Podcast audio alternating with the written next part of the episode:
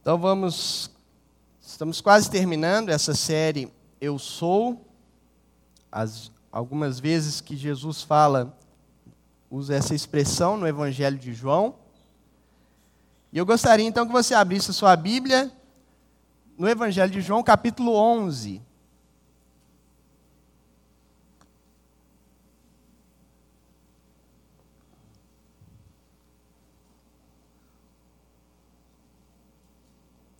Evangelho de João, capítulo 11. Quem abriu? Diz amém. amém. O povo aqui é bom de Bíblia mesmo, né? Mas também no celular também fica fácil. é isso aí mesmo. Vamos orar antes então? Pai Celeste, te damos graças a Deus por tudo que o Senhor já tem feito nas nossas vidas, pela bondade do Senhor para conosco, pelo cuidado do Senhor Ó Deus, e pedimos, ó Pai, então que nesse momento de exposição da tua, da tua palavra, o Senhor fale aos nossos corações, que teu Espírito Santo haja de maneira poderosa aqui em nosso meio, falando conosco, nos traduzindo, nos capacitando a sermos semelhantes a Ti, em nome de Jesus. Amém. Antes de eu ler, é, essa expressão eu sou, ela foi utilizada pela primeira vez ali em Êxodo. Né? Quando Deus resolve se revelar a Moisés na sarça ardente, naquele episódio da sarça que começa a pegar fogo e Moisés começa a ouvir a Deus. Né? Então, em determinado ponto ali da, do diálogo entre Moisés e Deus, Moisés pergunta: Tá, mas é para eu ir lá libertar o povo de Israel, mas quem é o Senhor? Como é que eu vou chegar lá e falar, ah, me, alguém me enviou, Deus tal me enviou, quem é o Senhor? Como é que eu vou apresentar o Senhor para o povo? E Deus vira para Moisés e diz assim: Eu sou o que sou, diga que o eu sou te enviou. Quando Deus fala dessa forma, Ele está dizendo para Moisés o seguinte: Olha, eu não sou comparável a nada do que você conheça. Eu não tenho nada a ver com, a, com qualquer divindade que você conheça. Eu não tenho nada a ver com as coisas da criação. Não tenho nada a ver com o que você pensa a meu respeito. Eu serei conhecido por vocês à medida que vocês se relacionam comigo. Então, essa ideia de eu sou o que sou é eu sou o que serei. Eu sou o que eu irei me revelar a vocês à medida que vocês caminham comigo. Então, essa ideia do eu sou era um título até, virou, se tornou um título exclusivo para Deus. E no Evangelho de João, Jesus arroga para si, toma para si esse título. E um dos episódios mais marcantes, mais explícitos, mais claros, em que Jesus fala né, que o eu sou é Ele, é exatamente no capítulo 8. Ao final do capítulo 8, na discussão ali entre os judeus e Jesus, que os judeus falam, ah, mas você não tem nem 50 anos. E diz que já viu Abraão. Que história que é essa? E Jesus vira para os judeus e fala assim: Antes de Abraão nascer, eu sou.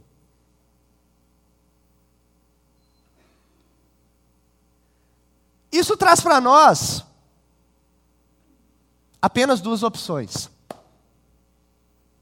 Quando Jesus afirma que Ele é Deus, nos deixa apenas duas opções. Ou a gente crê que Jesus é aquilo que ele diz que é, ou a gente não crê. Não dá para ficarmos no meio termo, pensando: ah, não, Jesus foi um grande homem de Deus, foi um grande profeta, foi um espírito iluminado, um espírito elevado. Não dá. Porque nós temos duas opções. Ou Jesus realmente é quem ele diz que ele é, ou Jesus era um lunático, era louco. E nesse caso, a cruz foi pouco para ele. Mas se nós não optarmos em aceitar Jesus da forma como ele disse que é, porque Jesus ele não fala de si que ele era um grande profeta, ele não fala que ele era um espírito iluminado, que ele era um, um, um grande homem. Não, Jesus afirma de si que ele é Deus. Que ele é Deus. E a gente ou aceita isso ou rejeita. Mas se a gente fica nessa historinha de que ele é um grande homem, profeta, sei lá o quê, os loucos somos nós. Porque como que você pode considerar um cara que fala de si mesmo, que é Deus, apenas um grande homem? Não tem lógica. É por isso que Jesus diz que Ele é Deus e nós cremos que Ele é Deus. E é isso que o Evangelho de João trata. É a forma como João constrói o seu evangelho, que é diferente dos outros, dos outros três, ela é, tem um propósito. Né? O propósito é, de fato, mostrar que Jesus é o Verbo encarnado, né? é o, o, o grande eu sou. Ele é Deus para a sua comunidade, mas ele o constrói o evangelho de uma forma singular. Ele, dos, de todos os, os milagres, os sinais que Jesus faz na sua, na sua história, João seleciona sete. E os coloca de maneira tal, é como se fosse um, uma crescente. Né? Então ele vem ali no capítulo 2, o primeiro sinal, o primeiro milagre, que é na, nas bodas de Caná, a transformação da água em vinho. Depois, no capítulo 4, Jesus cura o filho de um funcionário do rei à distância. O, funcionário chega e fala assim: ah, meu filho está doente, Jesus, e tal. E Jesus pode ir para casa, seu filho já está curado. Jesus libera uma palavra e o filho daquele homem é curado à distância. Depois, no capítulo 5, Jesus cura um paralítico que estava ali naquela situação, enfermo, paralítico, há 38 anos. No capítulo 6, nós temos ainda a multiplicação de pães. E depois, ainda no capítulo 6, Jesus andando sobre as águas. Né? O, texto parece que Jesus está postando uma corrida com os, os discípulos. O discípulo de barco e Jesus na água. Né? A, a forma como é descrito em João é, parece que é algo assim. No capítulo 9, o sexto sinal é a cura de um cego de nascença. Nunca na história tinha se ouvido que um cego de nascença fora curado. E o grande auge, o grande ápice desses, dos sinais descritos em João é exatamente a ressurreição de Lázaro. Um morto que foi ressuscitado depois de quatro de quatro dias. E por que que esse episódio da ressurreição de Lázaro é o auge, é o ápice no Evangelho de João? Porque lá no versículo 50, diz assim: o sumo sacerdote Caifás fala: Não percebeis que vos é melhor que morra um homem pelo povo e não pereça toda a nação?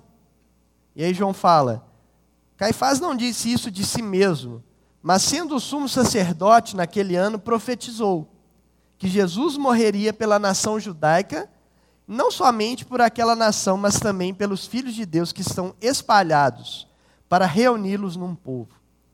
E daquele dia em diante resolveram tirar-lhe a vida. Então, esse episódio da ressurreição de Lázaro culmina exatamente na reunião entre os judeus ali para arquitetarem a morte de Jesus. O caminho da cruz se inicia após esse milagre que Jesus realiza ressuscitando Lázaro. Então vamos examinar mais de perto.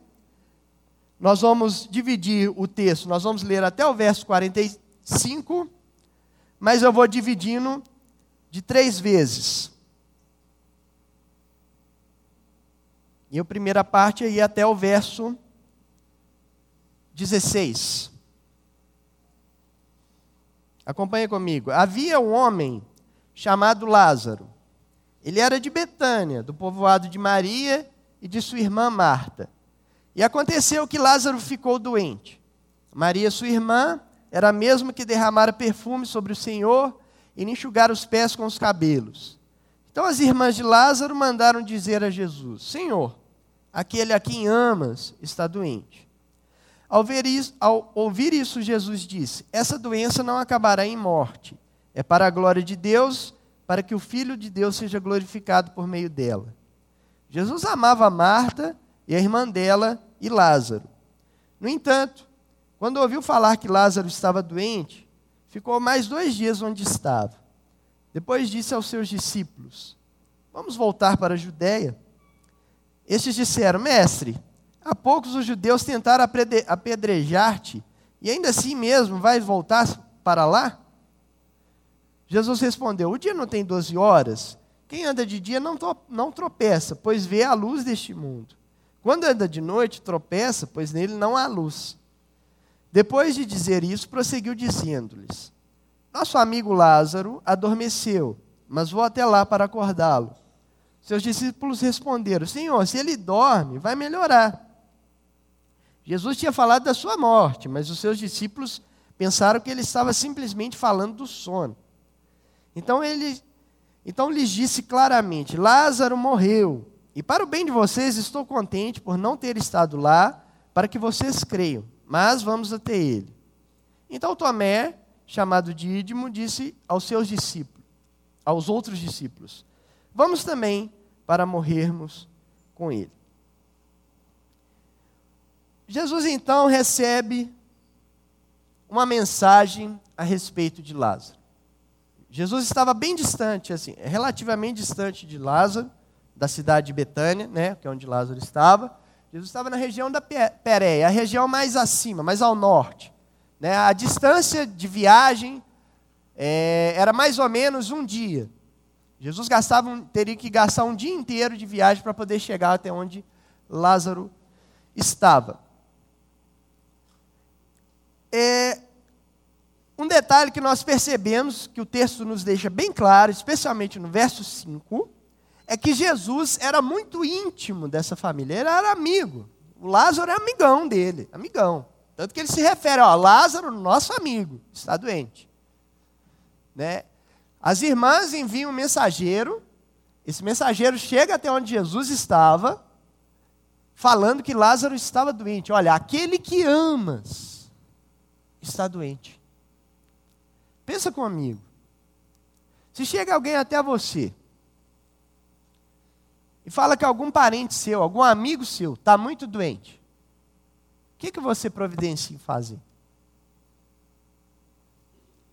Bem provavelmente, talvez como eu, você vai dar um jeito, reorganizar sua vida ali para você imediatamente estar com aquela pessoa.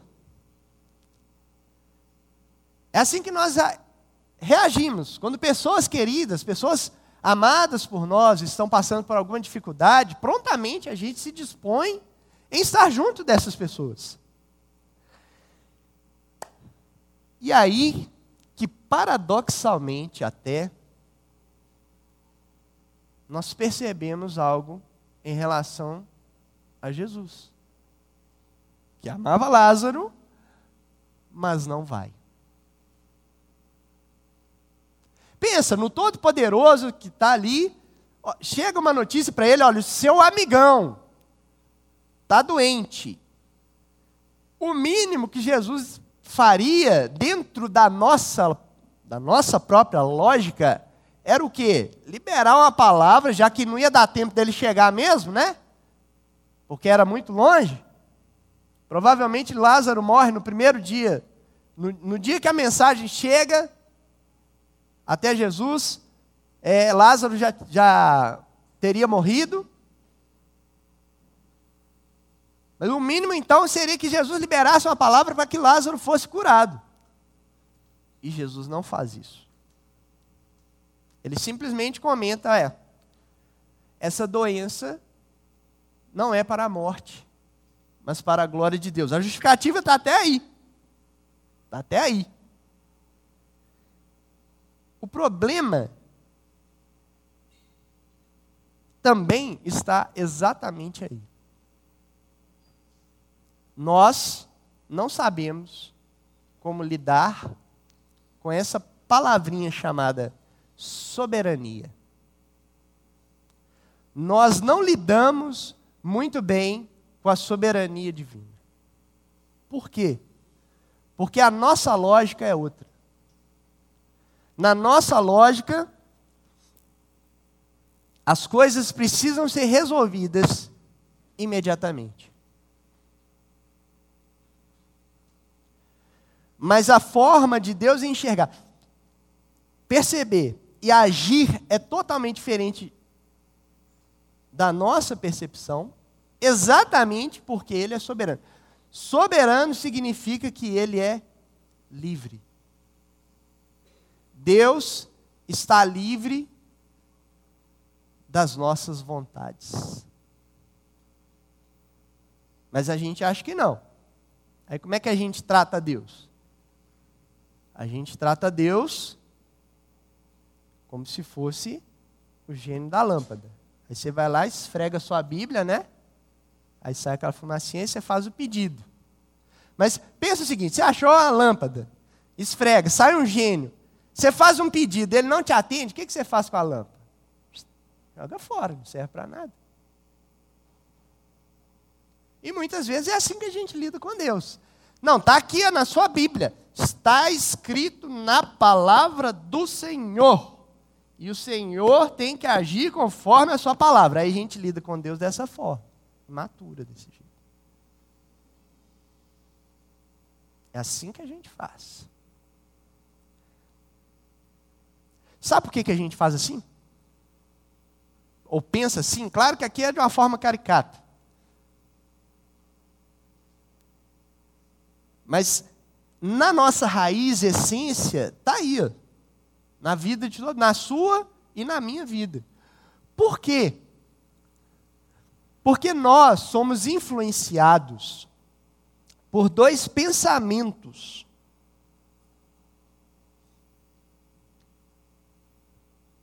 O primeiro é exatamente o humanismo. Desde o século XIV, somos influ influenciados por essa, esse tipo de pensamento que tira Deus do centro da história e nos coloca como artistas principais. Nós deixamos de ser coadjuvantes e agora somos os principais. O ser humano é o principal na existência. O principal na história. Aí o que, que a gente faz? A gente exige de Deus que Ele nos atenda.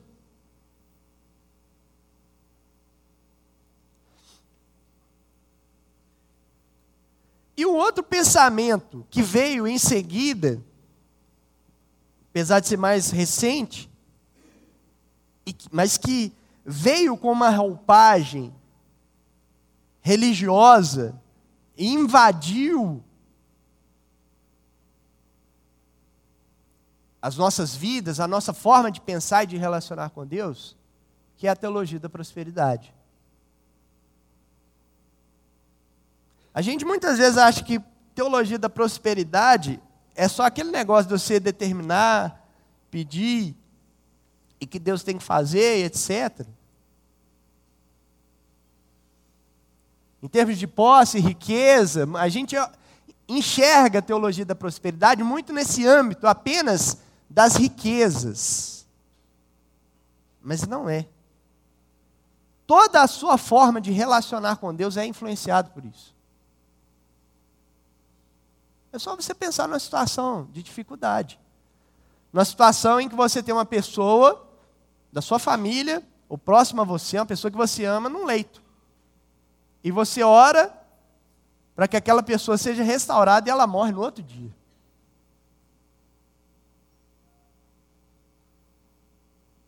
Né? Dá um bug, né? Na nossa cabeça. Cadê Deus? Onde que Deus está?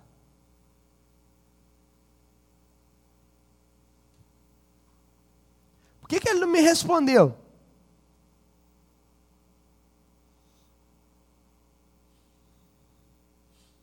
É, pensa nessa família aqui. Né? Parece até uma. A, a, forma, às vezes, a forma como a gente enxerga Deus é de uma forma tão distorcida. Que a gente olha para esse texto e fala assim: peraí, cara. Como é que um cara que ama a família, o texto afirma lá no, no, no verso 5, Jesus amava Marta, a irmã dela, e Lázaro. No entanto, quando ouviu falar que Lázaro estava doente, ficou mais dois dias onde estava.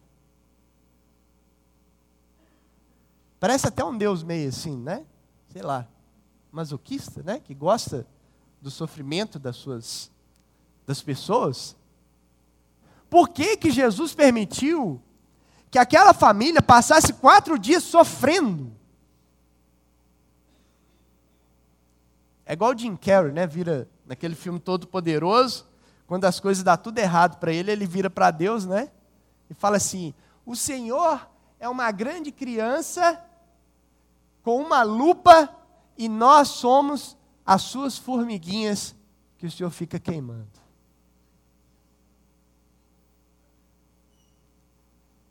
A forma com que a gente pensa a respeito de Deus, por mais caricato que seja, na essência, é assim. Deus tem que nos atender na hora, do jeito, da hora e na forma que a gente quer. E aí, a gente que assume o papel de eu sou. Eu sou o filho de Deus. Eu sou filho de Deus. Então Deus tem que me atender. Aí nós criamos então dois tipos de crente: os filhinhos de papai do céu que pede tudo para o papai do céu, que tem que atender, tem que dar, porque senão faz pirracinha, faz beicinho, né? fica com raivinha de Deus. É aqui, não se engane. Eu já, isso acontece comigo também.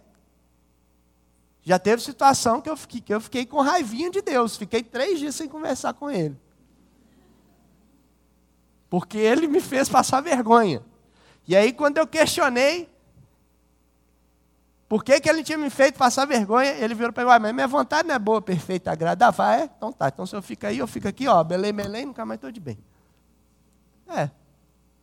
Fiquei mesmo. Por quê? Porque não sabemos lidar com o sofrimento, não, não conseguimos enxergar o sofrimento. E não conseguimos. É, é, para nós é incompatível a ideia de sofrimento e um Deus bom ao mesmo tempo. Não sabemos lidar com isso. Se Deus é bom, não tem que ter sofrimento. Esse é o nosso pensamento. Mas por quê? Se Deus é bom, não tem que ter sofrimento. Por quê? Porque o homem é mais importante. Porque o ser humano é mais importante. Então você tem os filhinhos de papai do céu. Aí, na outra ponta, você tem o quê? Os decepcionados com Deus. Que acontece uma crise, uma situação em que a teologia fraca deles não responde, aí chuta tudo. Deus não existe. Deus não me atendeu, Deus não me respondeu. Deus é egoísta, porque só faz a vontade dele. Isso aí está na nossa cabeça. E é por isso que nós temos dificuldade de lidar com soberania divina. E foi o que a teologia da prosperidade nos roubou. Ela nos roubou a submissão humilde à soberania divina. É, pensa em Jó. Estava lá o cara, temente a Deus, reto, justo, íntegro. Aí de repente vem uma calamidade sobre a vida dele. em que além dele perder todas as coisas, ele perde os dez filhos no mesmo. Você sabe o que é isso? Perder os dez filhos no mesmo dia? Perdeu a família toda, só sobrou a esposa.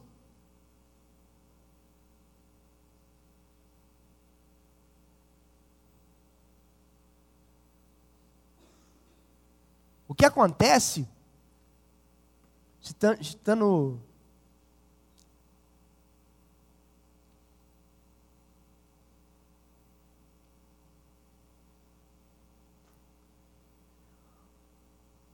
é que existe, citando John Piper, existe uma sabedoria por trás dessa aparente arbitrariedade do mundo. No entanto, está oculto aos nossos olhos e aos nossos entendimentos. E ao nosso entendimento. Nós desaprendemos a deixar Deus ser Deus. Nós queremos ser os deuses, queremos governar, queremos comandar.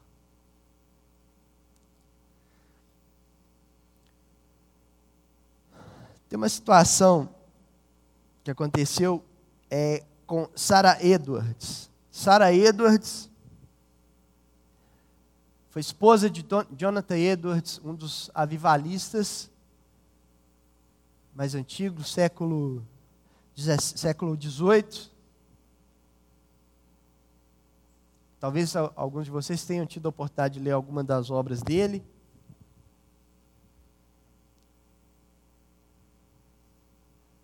E aconteceu a situação em que Jonathan Edwards morreu, ele tinha 54 anos e tomou uma vacina contra a varíola e morreu. Ele morreu um mês depois de ter sido nomeado presidente da faculdade de Princeton. Um homem de Deus. E Sarah Edwards então escreve uma carta para sua filha, porque seis meses antes do pai morrer, o marido da, da o genro de Sarah Edwards tinha morrido, o marido da, da filha tinha morrido.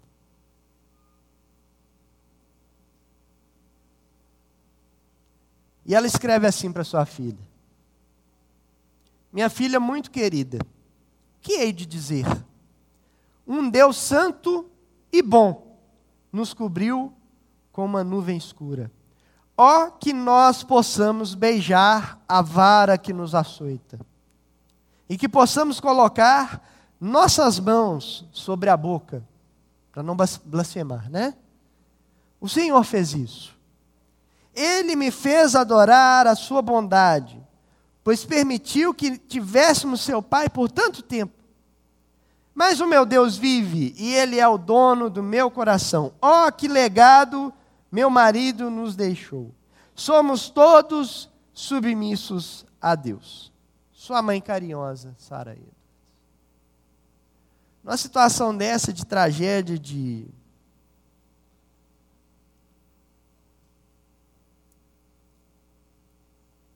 em que nós temos que enfrentar o sofrimento de alguma forma, reagir igual essa mulher reagiu, escrever uma carta da forma que essa mulher escreveu, tem que ser muito crente para fazer isso. Você tem que ser muito crente. A sua forma de lidar, de pensar a respeito de Deus, tem que estar muito bem alinhada. A, su a submissão à soberania divina, a humildade, tem que estar muito é latente na sua vida.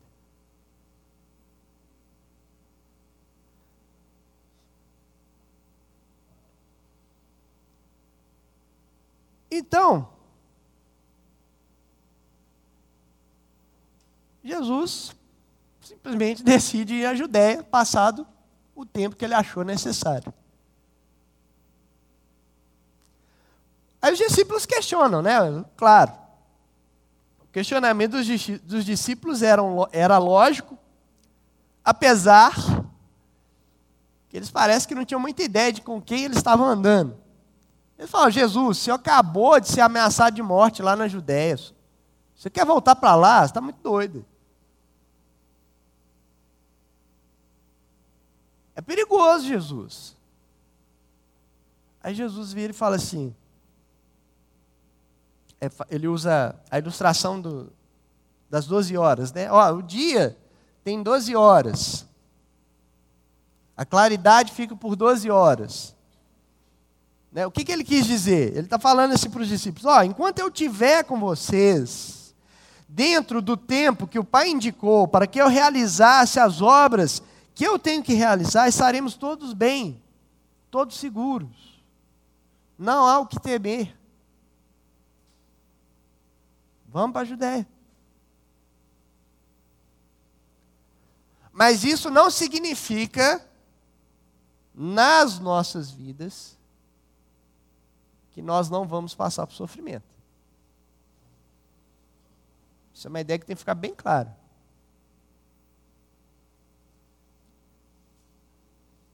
Sofrimento faz parte da vida. Deus não te salva do sofrimento.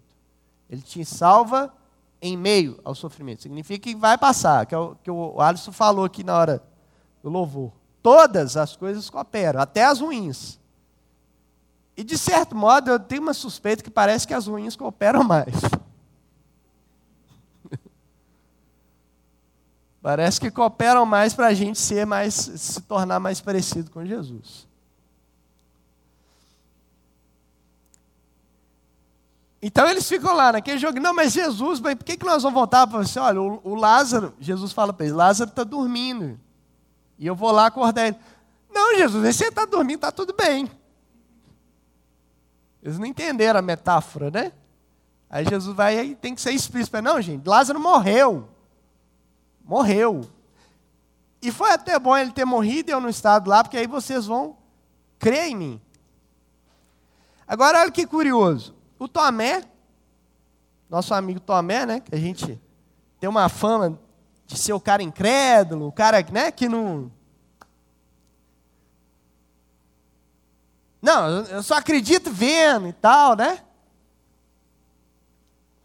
A fala de Tomé, quando ele fala assim, vamos lá, para todos morrermos com ele, é mais ou menos o seguinte: ah, se Jesus está indo lá para a Judéia, sendo ameaçado de morte, vamos também. Se a gente tiver que morrer junto com o mestre, que seja a gente morre.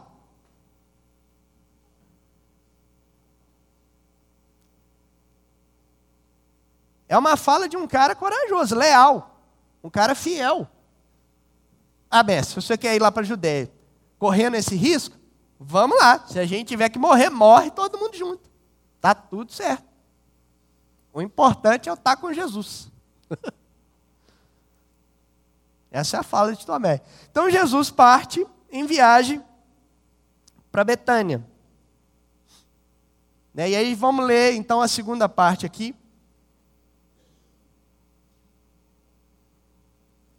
Do verso 17 até o 27. Ao chegar, Jesus verificou que Lázaro já estava no sepulcro havia quatro dias. Betânia distava cerca de três quilômetros de Jerusalém e muitos judeus tinham ido visitar Marta e Maria para confortá-las pela perda do irmão. Quando Marta ouviu que Jesus estava chegando, foi encontrá-lo, mas Maria ficou em casa. Disse Marta a Jesus: Senhor, se estivesses aqui, meu irmão não teria morrido. Mas sei que mesmo agora Deus te dará tudo o que pedires. Disse-lhe Jesus: O seu irmão vai ressuscitar. Marta respondeu: Eu sei que ele vai ressuscitar na ressurreição do último dia. Disse-lhe Jesus: Eu sou a ressurreição e a vida. Aquele que crê em mim, ainda que morra, viverá. E quem vive e crê em mim não morrerá eternamente. Você crê nisso? Ela respondeu: Sim, Senhor. Eu tenho crido que tu és o Cristo, o Filho de Deus que devia vir ao mundo. Então, só para organizar a cronologia da morte de Lázaro, né, que quando Jesus chega, ele já está quatro dias morto.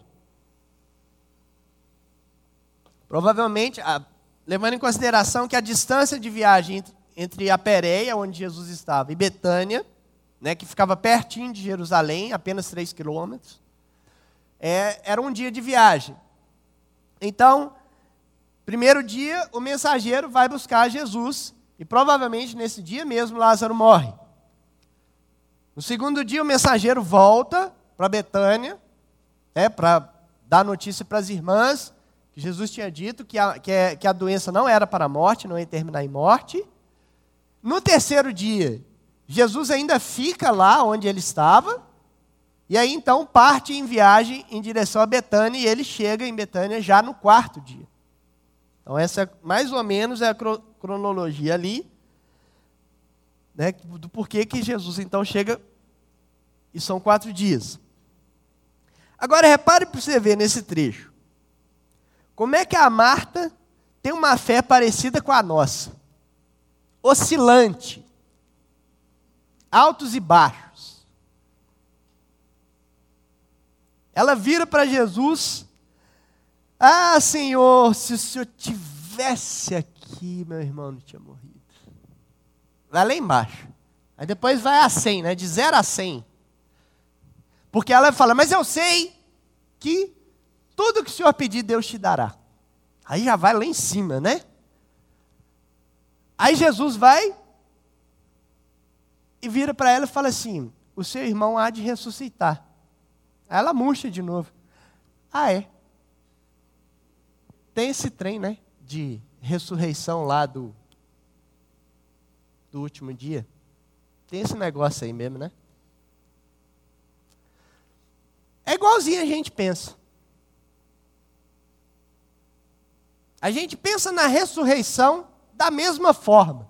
É um trem que está lá na frente.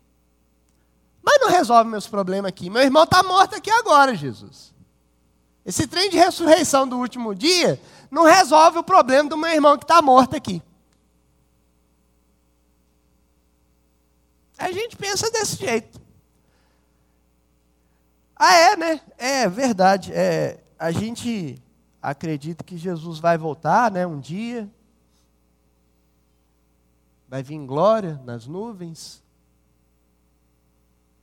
Vai nos arrebatar, aí vai ressuscitar. Legal. Falou, gente. Até mais. É isso. Não move nada, não aquece o nosso coração. É por isso que Jesus vira para ela e fala: Marta, como assim, Marta? Eu sou a ressurreição e a vida. Aquele que crê em mim, ainda que esteja morto, viverá.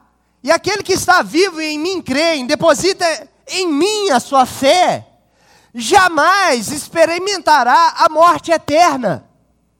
Como que isso não faz diferença na sua vida, Marta? Eu te pergunto, faz diferença na sua? Sim ou não? Me dá um glória aí, pelo menos, né? Faz ou não faz diferença? Você vai ressuscitar, meu irmão. Não vai ter mais pecado, o pecado não vai ter mais poder sobre a sua vida. A morte já foi, o texto que nós lemos na introdução foi proposital. A morte foi vencida foi vencida. A cruz e a ressurreição de Jesus é a prova que a morte não tem mais poder, o diabo não pode mais se assustar com o medo da morte.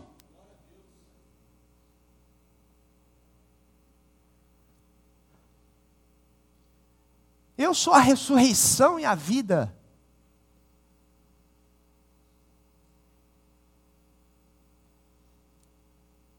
Aí o que, que acontece conosco? A gente pega esse texto e ao invés de estarmos preocupados ou atentos com quem Jesus é, a gente está atento com aquilo que ele pode fazer. Será que ele vai ressuscitar Lázaro ou não?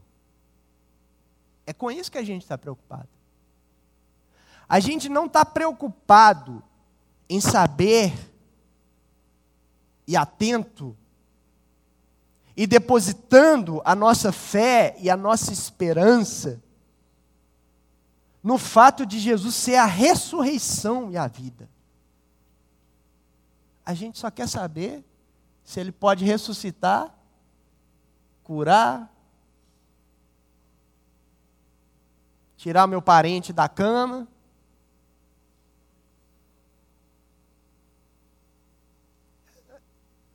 É com isso que a gente está preocupado. A gente está preocupado só com as coisas do momento, desse momento.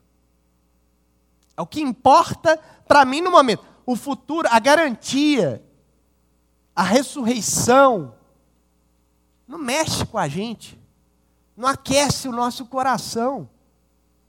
Por quê? Porque se aquecesse, se a gente acreditasse nesse negócio de verdade, a gente ia virar o mundo de cabeça para baixo, igual os apóstolos fizeram.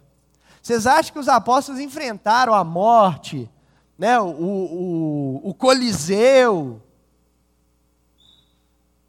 o leão, o leão ali, ó, faminto, pulando em cima deles? Vocês acham que os cristãos enfrentaram, enfrentaram isso?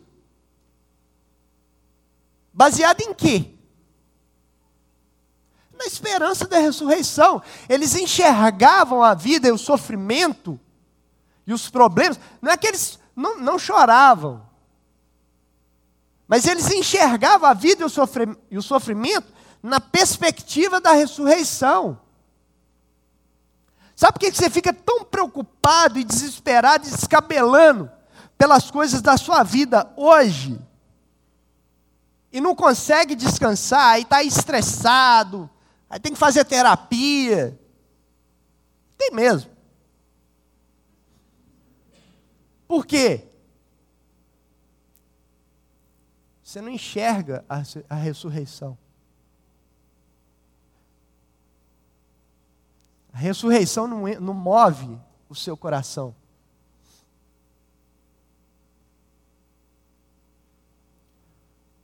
Sofrimento, a morte, nos amedronta, nos açoita, nos confronta.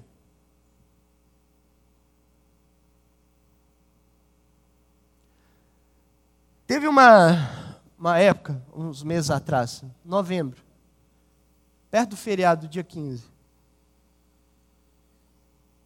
Mês de outubro, meu, meu filho ficou muito doente. E aí, em novembro, ele ficou doente de novo. Tem uma virose, coisa comum de criança. Na mesma época, o filho da Mariana Kedeleve teve escarlatina. O filho da Miriam, que é da, da manhã, estava com alergia, que não conseguia dormir à noite.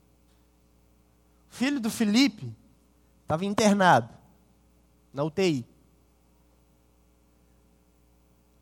Aí eu virei para o Senhor e perguntei ele assim: Senhor, por que, que o Senhor nos açoita? E aí, quando você é ousado dessa forma, né? Fala com Deus assim, rasgado, ele te responde na lata. Aí ele falou: porque vocês precisam amar a vida que é verdadeira vida. Aí lá foi eu pensar nisso o dia inteiro, né? Por quê? Porque amar a vida que é verdadeira vida. Mas espera aí, eu não corro um risco de ser escapista né? O que, que é escapista? Ele fala assim, é, é, quando a gente vira e fala assim, ô oh, Jesus, volta logo que eu não aguento isso aqui mais não. Então, Jesus, me leva logo porque eu estou sofrendo demais. Isso aí é escapismo. Isso não tem nada a ver com esperança. Isso aí é. Você não se importa com a volta de Jesus. Não, você só se importa em sair do sofrimento. É isso. É escapismo. Você quer escapar do sofrimento. Né? Ou então, um conformismo em que você só se preocupa, tipo assim, você se acomoda na situação que você está, se iludindo com aquilo que você acha que vai acontecer. É um conformismo. Aí você se conforma. Aí eu pergunto assim, pô, mas a gente não corre o risco de entrar nesses, nesse tipo de pensamento? E aí o Senhor me respondeu assim: Não. Porque quando você ama a vida, que é verdadeira vida, você aprende a amar essa vida da forma correta, isto é, sem desespero. Por que, que a gente quer cura, milagres ali, no momento? Se preocupa com o momento. Porque somos desesperados. Mas Deus é o Deus da esperança. E a esperança é a ressurreição. Ele é a ressurreição e a vida. E a Marta cria nisso. Apesar da sua fé balançando, igual a nossa balança, né? A minha e a sua fé balança. A da Marta também balançava, mas ela cria que Jesus era.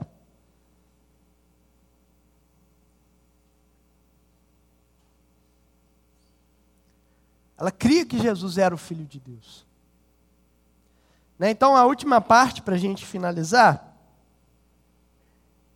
do 28 ao 45.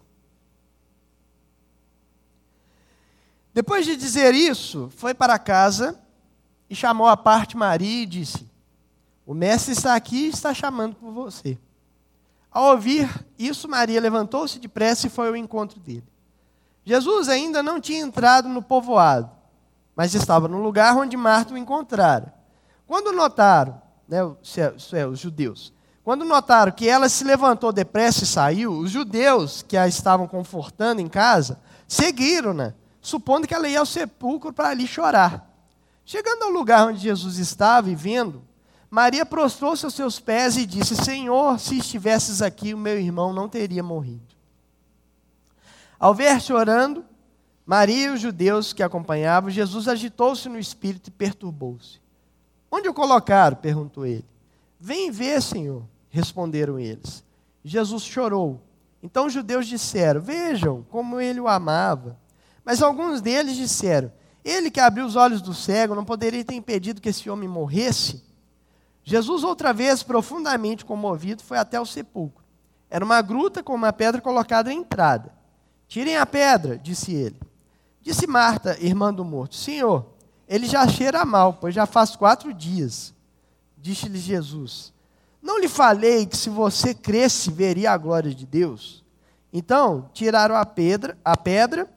Jesus olhou para cima e disse: Pai, eu te agradeço porque me ouviste. Eu sei que sempre me ouves, mas disse isso por causa do povo que está aqui para que creia que tu me enviaste. Depois de dizer isso, Jesus bradou em alta voz: Lázaro, venha para fora. O morto saiu com as mãos e os pés envolvidos em faixas de linho e o rosto envolto num pano. Disse-lhe Jesus: Tirem as faixas dele e deixem-no ir. O cenário então muda. Marta vai para casa, chama Maria, a outra irmã. Maria nos parece ser um pouco mais emotiva, né? Pessoa mais com as emoções. Né? Então ela vai correndo ao encontro de Jesus, quando vê, ela já chega né, se jogando aos pés. Ah! Se o Senhor tivesse aqui, né? Aí fala a mesma coisa que, Maria, que, que Marta falou, né? Então parece que as duas ficaram uma repetindo para a outra, né? Ah, se Jesus estivesse aqui. Ah, se Jesus estivesse aqui. Entende uma coisa?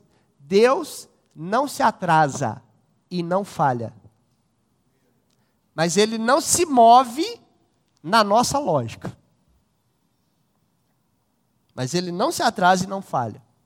E a despeito de todo sofrimento, qualquer situação que você possa ou que a gente possa enfrentar, ele permanece bom. Mas é notório que a reação de Jesus ali nos ensina algo empatia. Jesus, ele não se indignou, né? o termo aqui usado três vezes é muito forte, é um termo forte no grego, né? que dá a sensação de indignação. Mas ele não se indignou contra as pessoas que estavam ali chorando e sofrendo.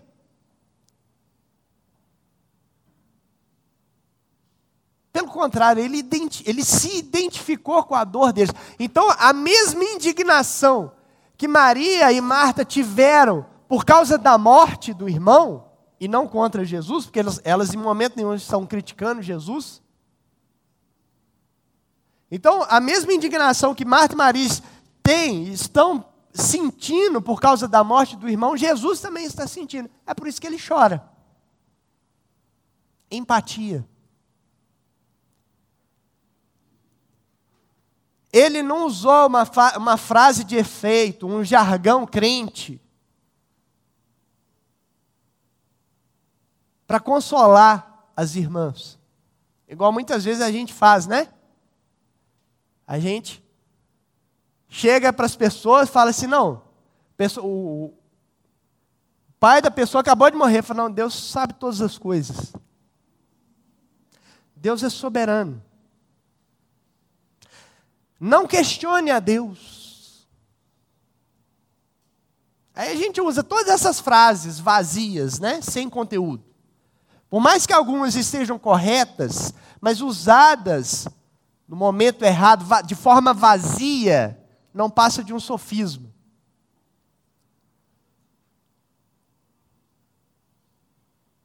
Então, se você chega numa situação de calamidade, de dor, de sofrimento alheio, de tragédia de uma pessoa, você não tem nada para falar, não fale. Fique calado. Estende o seu abraço. Ofereça seu ombro. Chora junto. Aí a pessoa começar a te questionar se você não souber, diga: não sei. Temos que perguntar a Deus. Por que que levou? Por que que morreu? Por que, que... Não sei. Nós temos que perguntar a Deus. Você já vai estar fazendo muito se você se identificar com a dor da pessoa. É melhor do que você jogar uma frase, né? Vazia e sair correndo. Igual quando você joga bomba no Facebook e fica offline, né? Deixa o pau quebrar. É. Empatia. Então,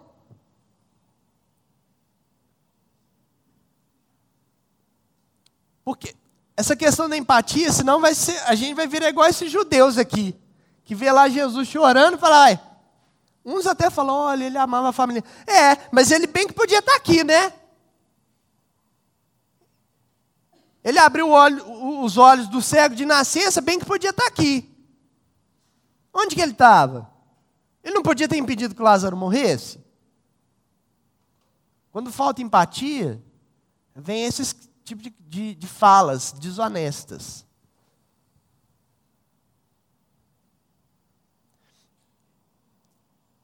Então Jesus se encaminha para o sepulcro, pede para a pedra ser removida, e ele faz uma oração, olha para o céu e fala: Pai, obrigado porque o Senhor me atendeu. Aliás, o Senhor sempre me atende.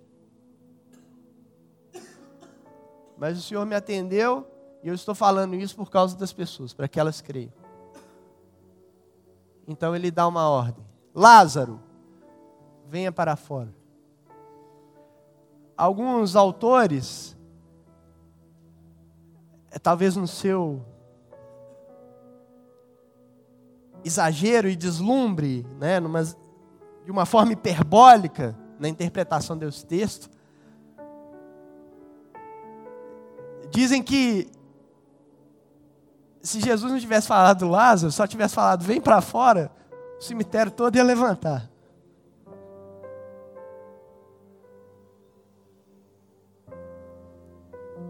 Mas porque é a voz, é a voz de Jesus. É a voz do Todo-Poderoso. A Maria, ainda antes de Jesus fazer isso, ainda intervém, né? Falou, Jesus, tem quatro dias, cara. Nós estamos no deserto, o cara está mais que decomposto. Já cheira mal. O senhor vai mandar abrir o túmulo dele? Então pensa, um corpo bastante decomposto, imagina no calor do deserto, bastante decomposto. revivificado. Teologicamente, o que aconteceu com Lázaro foi o que a gente chama de ser reanimado, ou seja, voltou à vida. Ele estava morto de verdade e voltou à vida. Mas quando a Bíblia fala de ressurreição, não é exatamente isso aqui. A gente fala ressurreição para simplificar. Mas Lázaro morreu de novo. Quando a Bíblia fala de ressurreição, ela fala de vitória sobre a morte. Ela não fala simplesmente de voltar a viver. Ela fala de nunca mais morrer.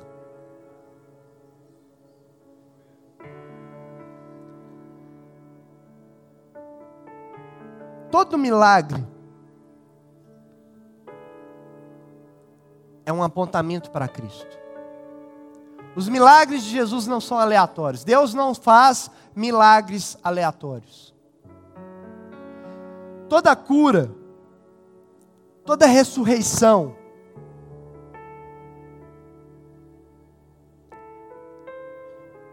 é um prenúncio da verdadeira ressurreição.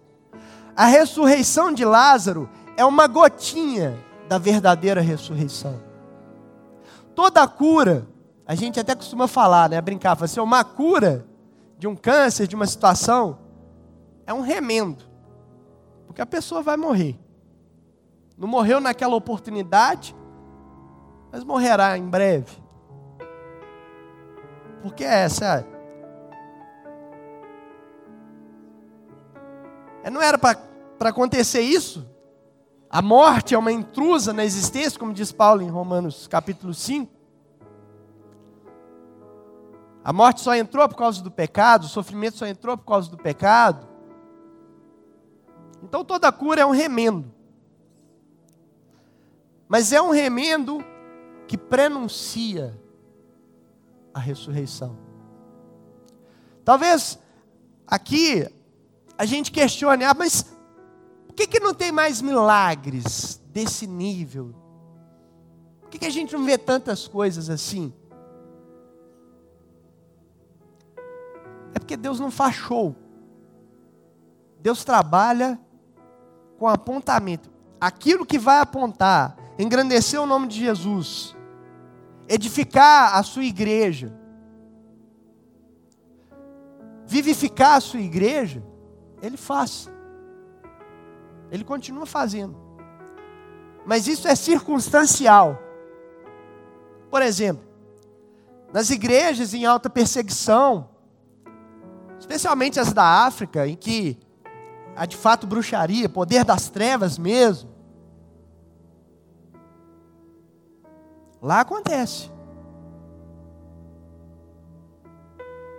Lá acontece esse tipo de milagre.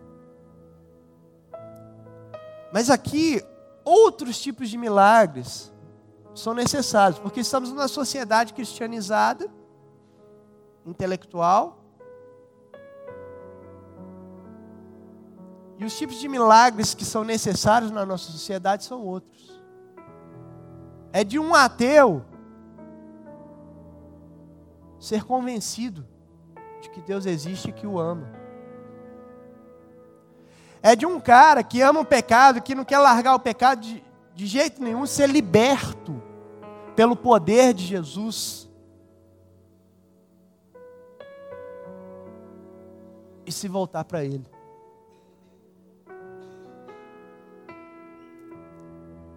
Mas a voz e o poder são os mesmos, tanto aqui quanto lá. Venha para fora venha para fora. Vamos ficar em pé. Você já recebeu os elementos para a ceia.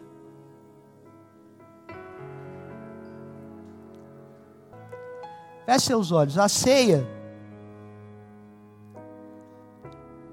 ela não é tão somente o anúncio da morte do Senhor. E ela não é o sinal da comunhão entre nós e Deus, entre e nós uns com os outros. A ceia tem um outro anúncio também. Ela é o anúncio de que um dia estaremos assentados com Ele, na mesa, comendo e bebendo, no Seu reino, de forma plena. Então, nessa esperança e nessa alegria, comamos do pão e bebamos do cálice.